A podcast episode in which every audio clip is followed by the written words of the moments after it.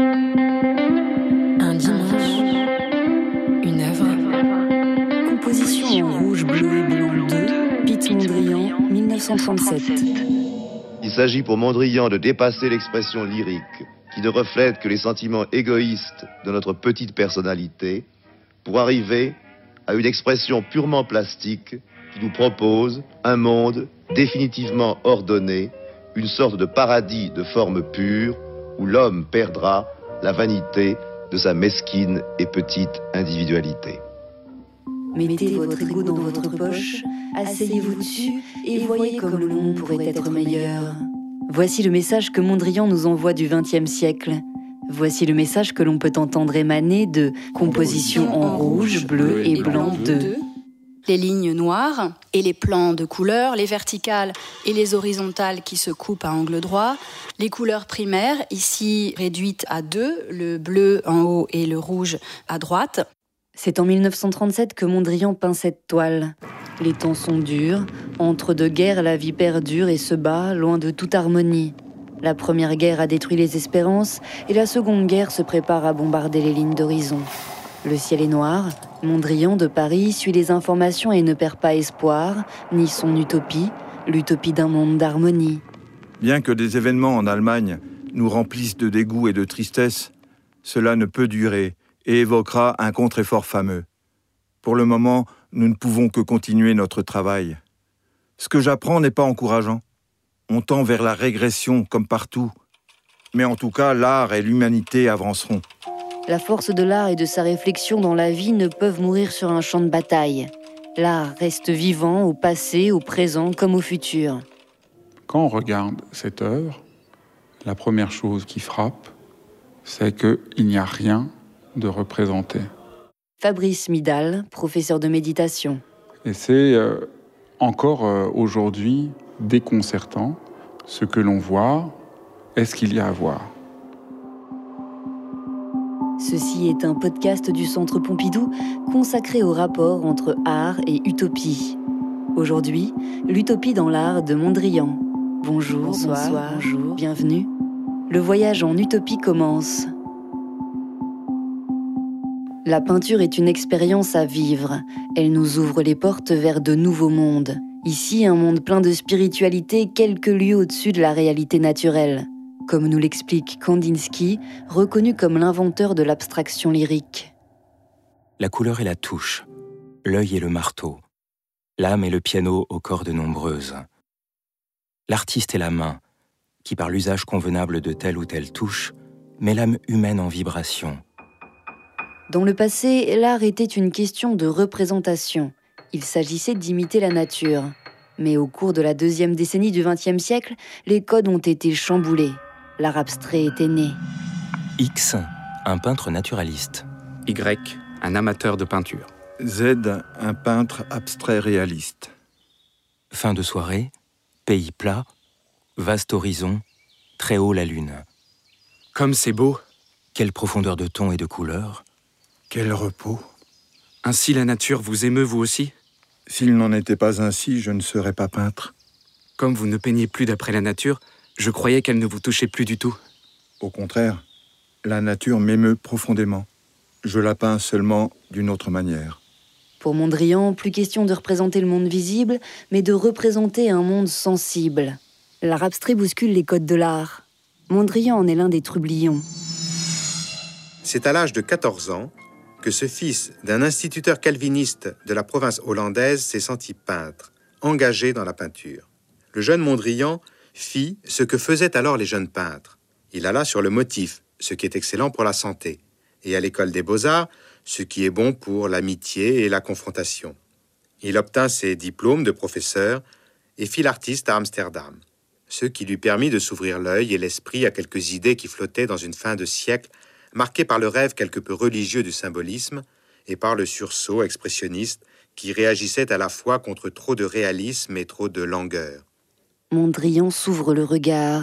Il regarde les arbres, il regarde la peinture cubiste, il vient s'installer à Paris, il y regarde la modernité, puis il regarde son pinceau et sur sa toile, il dessine une fenêtre ouverte sur de nouveaux horizons.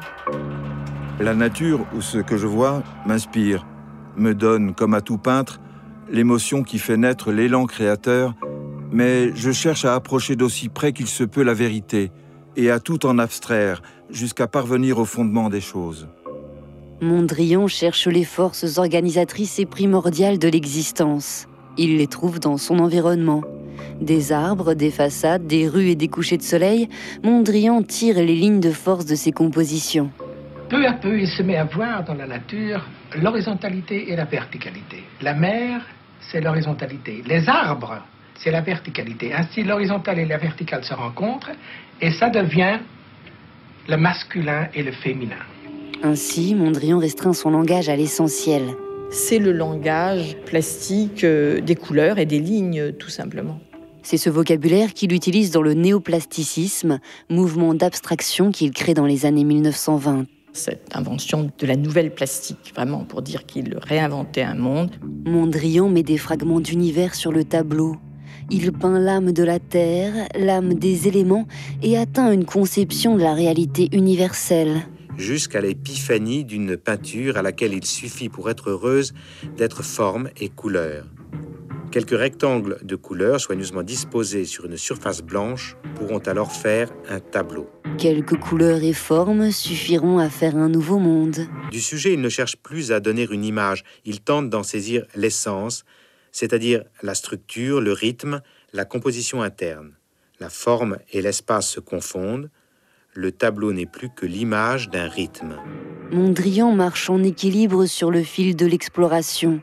Le fil est tendu, à chacun de ses pas, une vibration rayonne, de la toile à nos yeux, à nos corps, à l'univers. Je construis des lignes et des combinaisons de couleurs sur des surfaces planes afin d'exprimer, avec la plus grande conscience, la beauté générale. Je crois qu'il est possible, grâce à des lignes horizontales et des verticales construites en pleine conscience, mais sans calcul, suggérées par une intuition aiguë et née de l'harmonie et du rythme. Que ces formes fondamentales de la beauté puissent produire une œuvre d'art aussi puissante que vraie. Pour traduire le sentiment profond du réel, Mondrian fait rimer ensemble harmonie et rythme. Harmonie, rythme. Sur un rythme ternaire, le blanc fait des doubles croches aux lignes et les angles droits font swinguer les couleurs. Si au début on pouvait penser qu'il s'agissait d'un ordre géométrique, on voit très vite que c'est d'abord peut-être un travail sur la tension et le chaos. C'est déréglé. C'est-à-dire que ce pas dans une règle, ça fait déplacer, exploser le cadre.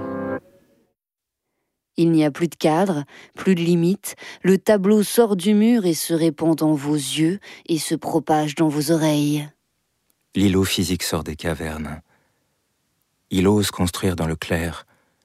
Il lève la tête, où il n'y a que le grand bleu, et le grand gris, et le grand blanc, et le grand noir et le soleil tout feu, suivi des synonymes bonheur, sagesse, connaissance et la joie. Les compositions de Mondrian sont des partitions qui touchent directement nos rythmes intérieurs.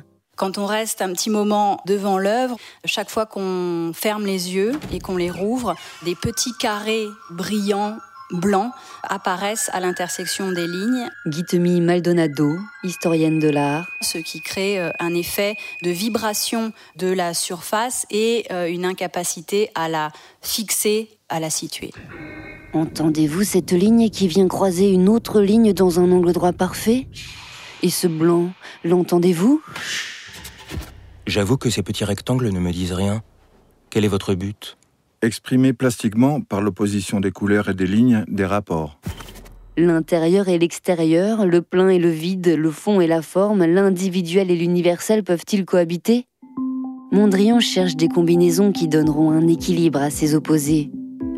C'est un système binaire c'est euh, la confrontation entre horizontale et verticale, entre couleur et non-couleur, entre euh, le rouge et le bleu, ou le rouge, le bleu, le jaune. Brigitte Léal, directrice adjointe en charge des collections du Musée national d'art moderne. Il y a la, la recherche, euh, à partir de ce système binaire, malgré tout, d'une harmonie générale du tableau et de la composition. Les rapports régissent le monde. Regardez autour de vous. Il y a votre rapport à la Lune, à votre patron, à votre famille, au passage piéton. Il y a aussi votre rapport aux autres, votre rapport à vous-même et votre rapport à l'univers. Les rapports sont partout. Comment on fait avec ces rapports? Et on a tous tendance à vouloir que tous les rapports soient harmonieux, que tout aille bien. Et Mondrian nous invite à entrer en rapport au réel dans cette mouvementation de rapports. Le monde est fait de désordre, de rencontres de contraires qui se font des croche-pattes alors qu'ils pourraient bien se prendre par la main. Mondrian, lui, poursuit son utopie, la quête du bonheur. Pour cela, il faut donner de l'équilibre au désordre. Nuit, ciel étoilé très clair au-dessus d'une plaine de sable. Quelle sérénité Les étoiles ont un effet extraordinaire. Et regardez comme elles sont placées harmonieusement. Plastiquement, elles remplissent l'espace, elles le déterminent, et par cela, elles énoncent des rapports. Et de quelle manière que nous sommes loin de la petitesse humaine Nous voyons maintenant qu'il y a une autre réalité que l'agitation de la petitesse humaine. Nous voyons clairement comme tout cela est vain. Tout ce qui sépare a cessé d'être. Nous voyons un tout. En face du changeant vouloir de l'homme, nous contemplons l'inchangeable. Je vous envie cette capacité de contemplation. Plus nous arrivons par la contemplation à voir consciemment l'inchangeable, l'universel, plus le changeable, l'individuel, la petitesse humaine en nous et autour de nous paraîtront vains à nos yeux. En regardant les étoiles, Mondrian rêve d'une société qui serait gouvernée par les mêmes principes que sa peinture. Un monde où, comme les lignes et les couleurs sur ces toiles, les individus ne chercheraient pas à exprimer seulement leurs petites différences et leurs intérêts personnels, mais avant tout ce qu'ils ont en eux d'universel, ce qui les relie les uns aux autres et leur permet de former un groupe solidaire. La, la grande expérience humaine fondamentale que fait Mondrian, que chacun peut faire en regardant cette œuvre, c'est que la vraie harmonie, la vraie paix, n'est pas la négation du chaos, du déséquilibre, mais une manière de les intégrer et de les accueillir. Pour moi, cette œuvre est une œuvre euh, qui est une parole qui me concerne là maintenant, qui me dit quelque chose maintenant, à la fois moralement, à la fois politiquement, à la fois socialement. Ce qu'elle me dit, c'est plus nous voulons une harmonie qui met de côté le mal, la confusion, le chaos, plus nous mentons, plus nous sommes à côté de l'existence. Or aujourd'hui, on peut dire que nous vivons beaucoup dans un monde où euh, nous voudrions que tout soit lisse, que tout soit clair, que tout soit transparent, que tout fonctionne. Et cette volonté, elle est inhumaine. Le tableau de Mondrian nous invite à suivre ses traces et sortir de nos plates-bandes de petits humains lisses pour partir en quête de l'harmonie dynamique. Ouvrez vos yeux, ouvrez les fenêtres, retrouvons notre liberté première. Des œuvres comme celle de, de Mondrian, elles témoignent profondément euh, du sens de la liberté individuelle. Elles sont vraiment fondées non pas sur une géométrie très régulée, mais sur euh, l'œil et la main de Mondrian qui continuait à chercher ce qu'il fera toute sa vie. Je suis à la recherche de l'harmonie et du rapport primordial. Comme c'est difficile. Pour trouver cette harmonie, il faut faire avec tout ce qui nous entoure. Oui, toutes choses sont des parties d'un tout.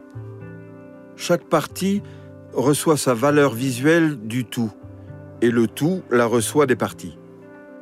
Tout se compose par relation et réciprocité. La couleur n'existe que par l'autre couleur. La dimension est définie par l'autre dimension. Il n'y a de position que par opposition à une autre position. C'est pourquoi je dis que le rapport est la chose principale. Et l'homme dans tout cela Il ne restera qu'une partie du tout. Et c'est alors qu'ayant perdu la vanité de sa petite et mesquine individualité, il sera heureux dans cet Éden qu'il aura créé. Il faut faire avec toute la multiplicité du vivant pour harmoniser la vie. Ce tableau euh, nous invite à un acte très radical de préserver la possibilité pour l'être humain d'être encore humain en acceptant de penser que ce qui compte, c'est la multiplicité des rapports plutôt que une fermeture sur des identités et sur le rêve d'une sorte d'harmonie plate. C'est à nous de jouer et de composer le monde avec ses hauts et ses bas, ses montagnes et ses trous. On joue les funambules sur un câble invisible. On jongle avec des bulles, on défie l'impossible. Dans une main la colombe, dans l'autre le calibre. Trouver un équilibre fait d'opposition, ce n'est pas facile. Aucun élément ne doit s'effacer devant l'autre et aucun élément ne doit prendre le dessus sur l'autre. Pour ce faire, Mondrian joue avec les tensions contradictoires. Il y a toujours cette idée de dissymétrie, et puis une épaisseur variable des lignes noires, et puis cet éblouissement créé par la puissance du blanc, qui ne joue pas comme, comme fond, qui lutte en quelque sorte contre l'enfermement quasi carcéral de ces lignes noires qui sont battues en brèche par la puissance des aplats très denses de rouge et de bleu qui se répondent entre eux. Tous les éléments disparates sont réunis ensemble sur la toile, tous sur le même plan, tous égaux. Ça, c'est vraiment la grande utopie de Mondrian. Son, tableau est une expérience de paix, de bonheur. C'est des termes qu'il ose employer. Cette expérience de bonheur qu'il veut nous faire vivre, c'est non pas en essayant d'être zen, détendu, mais en essayant de faire une vraie harmonie dans son existence. Une harmonie qui inclut aussi bien les tensions, les ombres, euh, le conflit. C'est ça qui fait la paix. Loin des méthodes de bien-être qui vous disent de faire le vide en vous et autour de vous pour trouver la quiétude et l'équilibre, Mondrian nous dit de faire avec le plus et le moins, le bien et le mal, l'ombre et la lumière. Par des oppositions équilibrées, la joie physique et morale se répandra. Mondrian rêve à l'homme nouveau qui fera apparaître un monde nouveau, plein de joie et de bonheur. Pour cela, il faudrait que le monde prenne exemple sur l'étoile de l'artiste, que personne ne tire la couverture à lui et que personne ne se batte pour planter un drapeau pour indiquer qu'il est le centre du monde. Comme dans la plupart des compositions néoplastiques de Mondrian, le centre géométrique de la toile est vide dans le sens où ne s'y trouve aucun événement plastique, aucune ligne, aucun plan coloré, mais un plan blanc. Il n'y a plus de centre, il y a de la vie qui pousse au-delà du cadre. Souviens-toi que le centre ne doit pas simplement être déplacé, mais éliminé, supprimé. Si tu places ton centre en dehors de la toile, cela reste encore une toile. La toile devient seulement le fragment d'une toile plus grande, n'est-ce pas? Les carrés rouges et bleus sortent de la toile. Quand je regarde le tableau, à un bout d'un moment, c'est sûr, je ne suis plus moi en train de regarder le tableau. Je deviens dans l'espace du tableau. Je suis moi-même cet espace dans mon propre corps, dans mon propre cœur, dans ma propre tête. Il y a quelque chose là qui œuvre en moi. Et la composition rentre dans la vie pour propager son harmonie. Pour Mondrian, c'est là où euh, on est au cœur de son, son utopie de l'art. Pour lui, le néoplasticisme est une ambition euh, universelle de transformation du monde, transformation du monde par le biais euh, de la couleur, de la ligne, c'est-à-dire l'idée vraiment d'un monde plus ordonné, plus structuré. Il rêvait de cette prolongation de son petit tableau à l'échelle de son espace personnel. Et de là, il a rêvé aussi comment ce système néoplastique pouvait s'emparer de la rue et de la cité. Mondrian n'hésite pas à affirmer que l'équilibre néoplastique démontre l'égalité des droits pour tous et qu'il crée donc la société future comme une véritable unité. Si nos dirigeants économiques et politiques pouvaient prendre leçon sur Piet Mondrian, ça nous aiderait énormément. Nous vivrions sans doute beaucoup mieux. C'est vrai que l'époque est dure comme la pierre, elle a le teint blafard et le regard sévère. On avance, on se replie, on se recouche, on s'ennuie en attendant que ça passe ou que ça casse. Allons enfants des jours de pluie, veuillez croire en ce qui nous lie. En plus de bousculer le cours de l'histoire de l'art, l'œuvre de Mondrian s'étend pour rentrer dans nos vies et œuvrer pour le monde. Dans cette société déséquilibrée, dont l'ambiance est empuantie par l'odeur d'une vieillesse générale, tout nous pousse vers la recherche d'un pur équilibre qui seul engendrera cette indispensable nourriture, la joie de vivre. De notre 21e siècle plein de community managers, de start-up nation et de lissage par peur de la différence, il est bon de se plonger et de se replonger dans les compositions de Pete Mondrian. Nous avons souvent l'impression que une œuvre d'art est datée à un moment donné, mais le temps, disons, euh, historique repérable n'est pas forcément le vrai temps. Et par exemple, cette œuvre-là, elle a un côté complètement intemporel. Elle a un côté complètement de, son temps, et elle a un côté où on pourrait penser euh, aux Égyptiens, on pourrait penser à quelque chose de très originaire, on pourrait penser que ça vient de très loin. Et en même temps, c'est une œuvre qui est devant nous, c'est une œuvre qui n'est pas encore là. C'est une œuvre qui pourrait être une œuvre de demain, parce que l'utopie qu'elle incarne, nous avons encore à la vivre. Le temps n'a pas de prise sur l'inchangeable. Le futur est à portée de main, l'harmonie aussi, non? N'oublions pas que le présent, c'est l'unité du passé et de l'avenir. Et les traditionalistes auront beau crier, l'esprit nouveau est en marche et rien ne l'arrêtera.